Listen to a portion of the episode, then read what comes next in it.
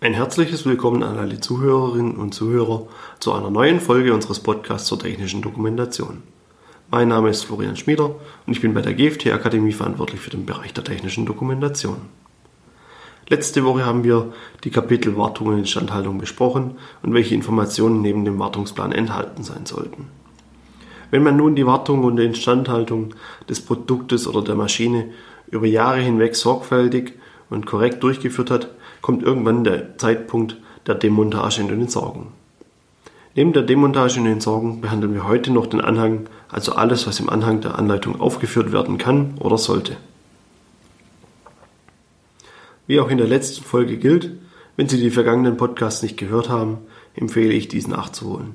Ich verweise immer wieder auf Begriffe, die in vergangenen Podcasts erklärt wurden, die ich aber nicht erneut erklären werde, da ansonsten die Podcasts noch umfangreicher und länger werden würden. Da auch in den Kapiteln Demontage und Entsorgung Handlungsschritte vorkommen, gilt dasselbe wie in den letzten Wochen. Eine detaillierte Darstellung mit Beispielen zu den Handlungsschritten finden Sie in unserer Musteranleitung, so wie ich es bereits in diesem Podcast beschrieben habe. Sie können diese über unser Downloadportal auf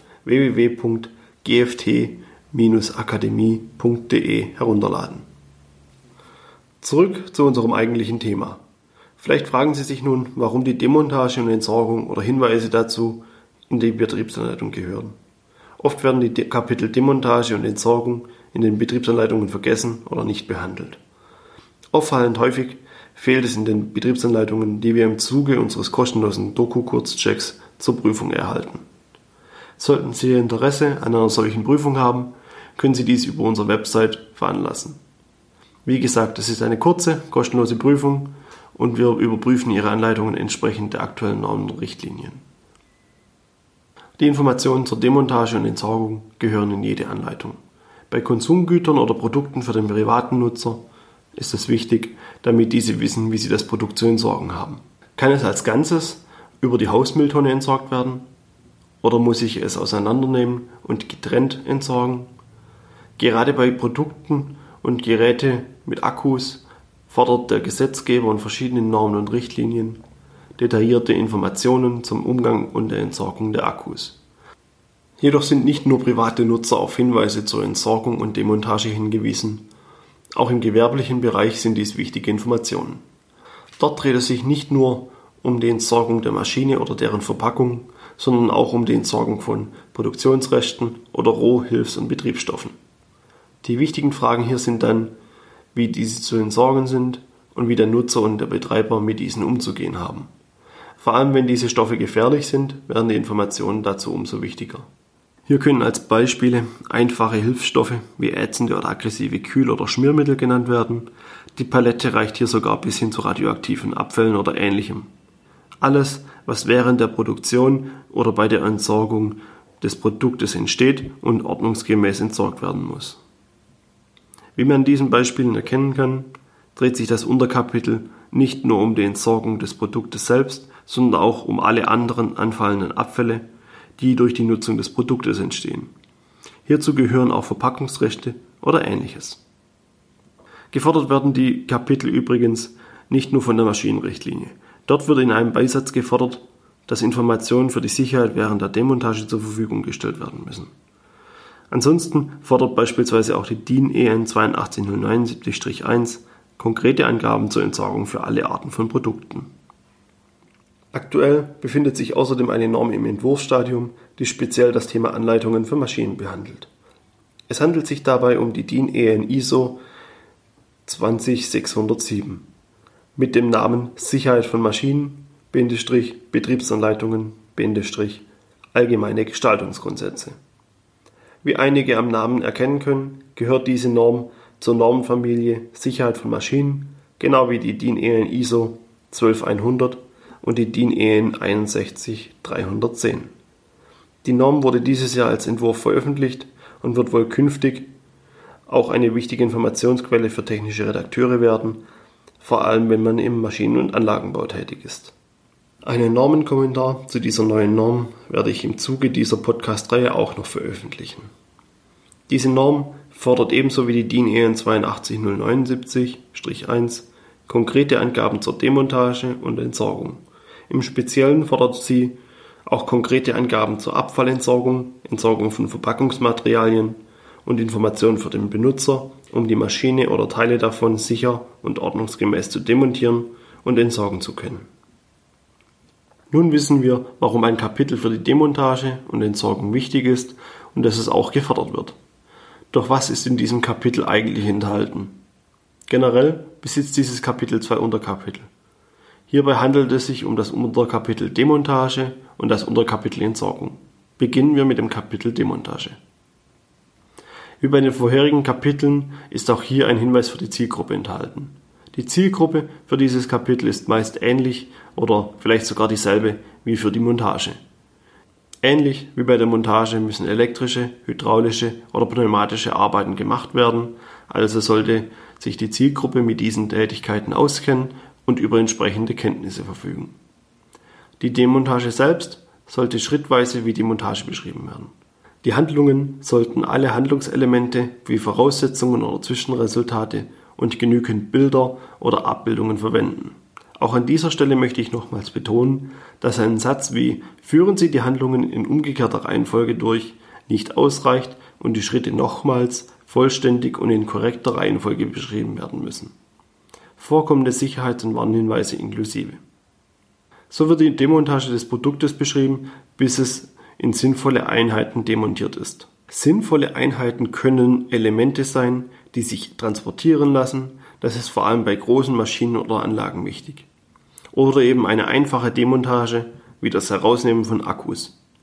Sollten die Geräte Daten des Nutzers speichern, ist das Löschen von Daten auch ein wichtiger Hinweis für das Entsorgen von Handys oder Datenspeicher.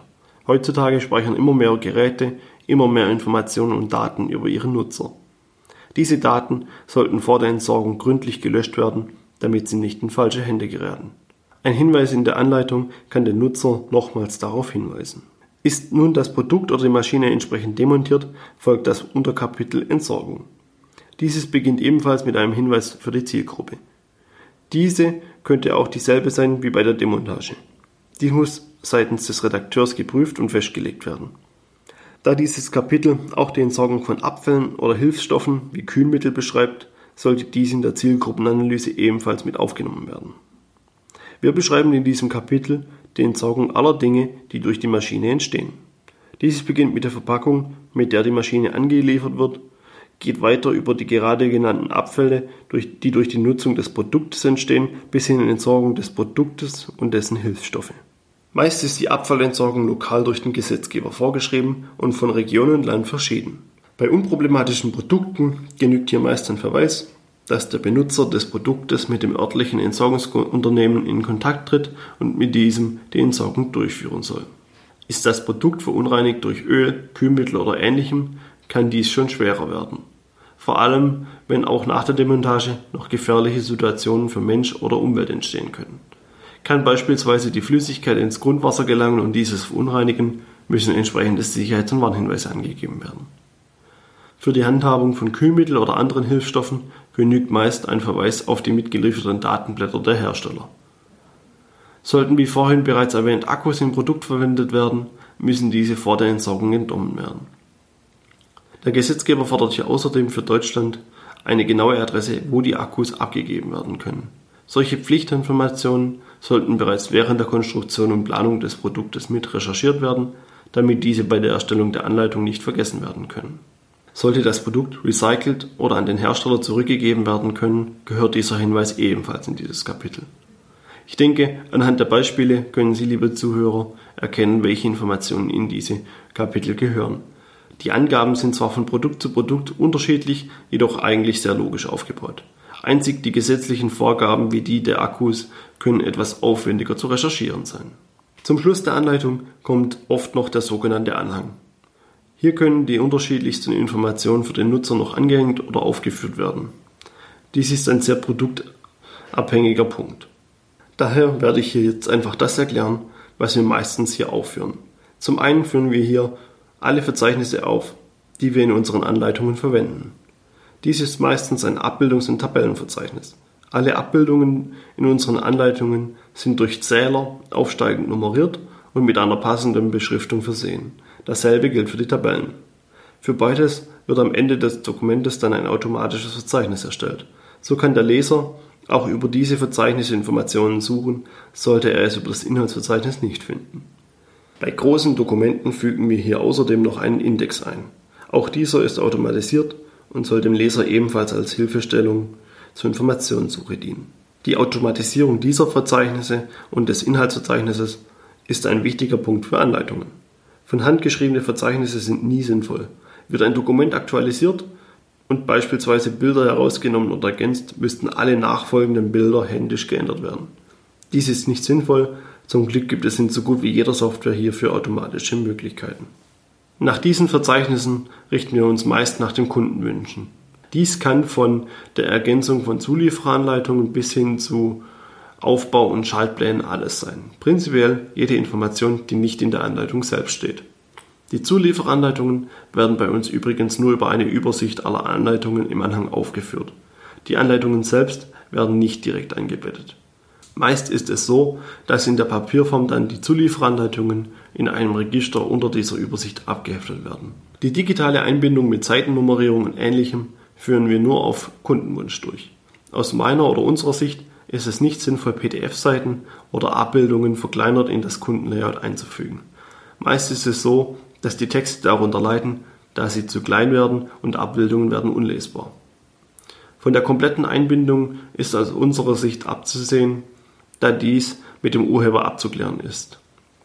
Ich sage hier nur Stichwort Urheberrecht. Außerdem führen beispielsweise das komplette Einbinden der Zulieferanleitungen und das Entfernen der Zuliefererangaben dazu, dass derjenige dann zum Quasi-Hersteller wird, da er nach außen hin also für Dritte, als Hersteller auftritt. Er haftet somit auch für alle Angaben, auch wenn diese beim Urheber bereits fehlerhaft in dessen Dokumentation enthalten waren. Somit umgehen wir ein weiteres Haftungsrisiko. Wie bereits erwähnt, können ebenso Schalt-, Pneumatik- und Aufstellpläne angehängt werden. Auch hier ist die Lesbarkeit ein wichtiger Faktor. Dies gilt für alle Arten von Anhängen. Wir sind nun wieder am Ende des heutigen Podcasts. Ich möchte nun nochmals an die Möglichkeit erinnern, mir ein Wunschthema für nächste Woche zu nennen. Solltet ihr ein Wunschthema haben, schickt es mir einfach direkt per E-Mail an f wie Florian Schmieder at gft-akademie.de oder schreibt es in die Kommentare. Das Thema mit den meisten Anfragen wird nächste Woche behandelt. Der Einsendeschluss, wenn man das so nennen möchte, ist Freitag dieser Woche der 17.08.2018. Ich hoffe, Ihnen hat diese Folge gefallen und Sie sind auch wieder beim nächsten Mal dabei. Sollten Sie Fragen oder Anregungen zu unserem Podcast haben, schreiben Sie sie in die Kommentare oder senden Sie uns per E-Mail an info at gft-akademie.de zu. Wir freuen uns auf jede Rückmeldung. Herzlichen Dank fürs Zuhören. Bis zur nächsten Woche.